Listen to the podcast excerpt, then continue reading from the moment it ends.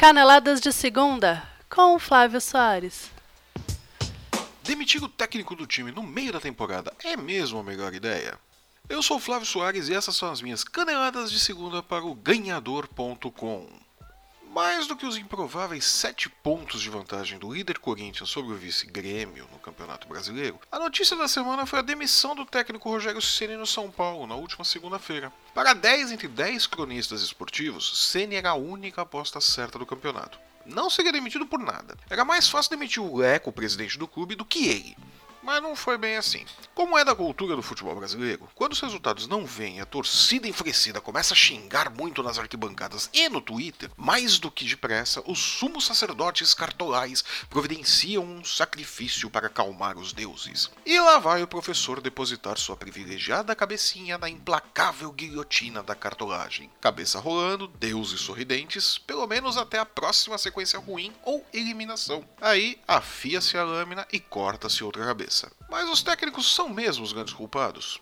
Eles erram sozinhos? Rogério Ceni hoje é estatística, ao lado de Ney Franco do Esporte, Antônio Carlos Zago do Internacional na Série B, Dorival Júnior do Santos, Petkovic, que se autodemitiu-se a si mesmo no Vitória para voltar a ser o gerente de futebol do clube, e Wagner Mancini, que não sobreviveu ao empate em 3 a 3 com o Fluminense na última segunda-feira e foi demitido da Chapecoense na terça, após comandar os trabalhos da manhã. Olha aí que legal, o cara trabalha e depois na hora do almoço é demitido.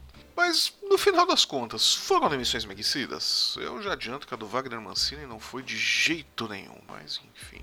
O Ney Franco caiu no esporte depois de perder a Copa do Nordeste para o Bahia com cerca de dois meses de trabalho. Né? Os caras deram um pouco mais de dois meses ali pro Ney Franco trabalhar. O Vanderlei Luxemburgo assumiu e o time continua patinando. É uma vitória aqui, um empate ali, o Z4 chamando venham, venham. Umas duas derrotas em seguida e vai tocando o barco, né?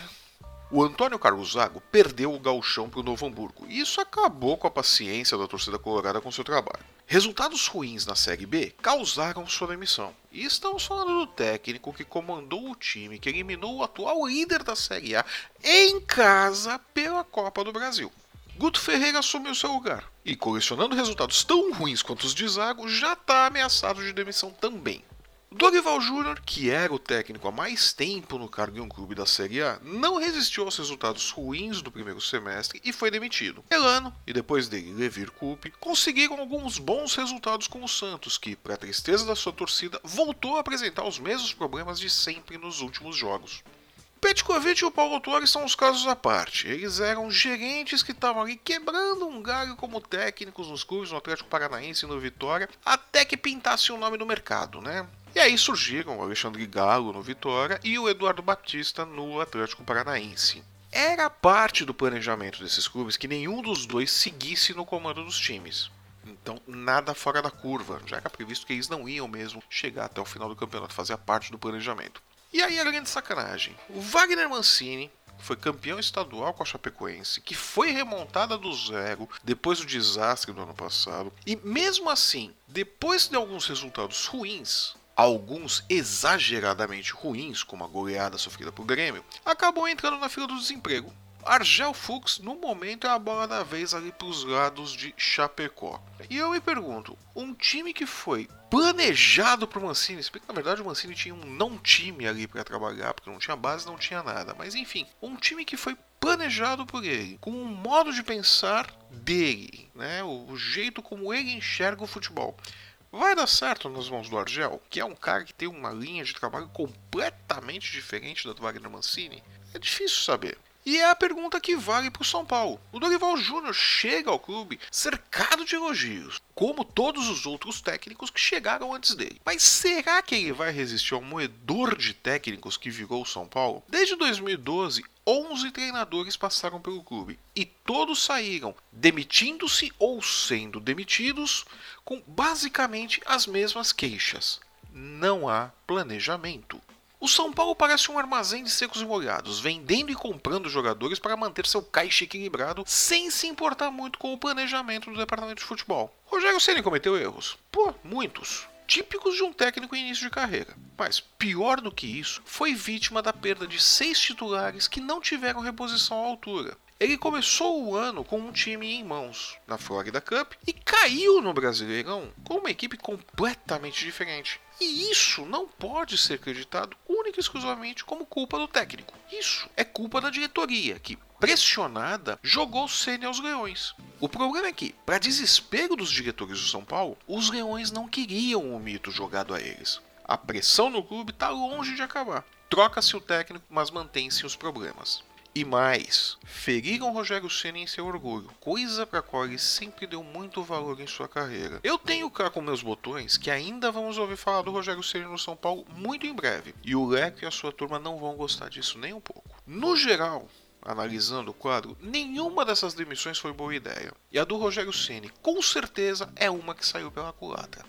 Mas nem só de demissões foi feita a semana. Pelas oitavas de final da Copa Libertadores, o Grêmio, como era de se esperar, bateu o Godoy Cruz por 1 a 0 na Argentina e joga pelo empate na partida de volta no próximo dia 9 de agosto em Porto Alegre. Oh, vai tá longe esse jogo, hein? Até aí, nada fora do roteiro pro Grêmio. Era o que a gente esperava. Atlético Paranaense e Santos fizeram o duelo mais equilibrado da noite de quarta-feira. E agitado também. Não por acaso era um jogo que envolvia dois clubes brasileiros. E o Santos acabou se dando melhor e levou para casa uma vitória por 3 a 2. Isso permite que no próximo dia 10 de agosto, ah, mas tá longe isso também, viu? O Santos possa perder por qualquer placar. Qualquer placar que não envolva três gols marcados pelo Atlético Paranaense. Porque aí, se o Atlético Paranaense fizer três gols e inverte tudo, o Santos está fora, né? Mas é muito difícil, né? Acho pouco provável que o Santos caia. Acredito que o Santos está classificado. Mas tudo pode acontecer. Vamos esperar para ver.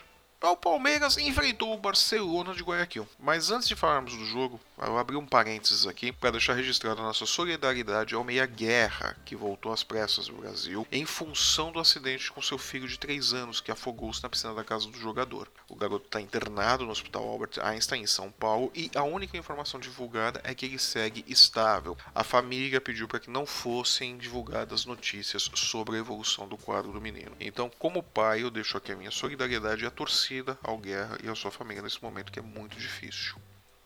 Falando agora do jogo, o Borja comportou-se como uma verdadeira cadeira de palha. Né? Não fez absolutamente nada durante todo o tempo que teve em campo. Pior pro Palmeiras, que lutou, tomou sufoco e voltou para casa com 1 a 0 no bolso. Contra. Para o jogo do dia 9 de agosto no Allianz Parque, o Palmeiras vai precisar de uma vitória por dois gols de diferença para seguir na competição. Um novo 1 a 0 leva a decisão para os pênaltis. E qualquer empate classifica o Barcelona. Barcelona que derrotou o Botafogo no Rio de Janeiro. Vale lembrar.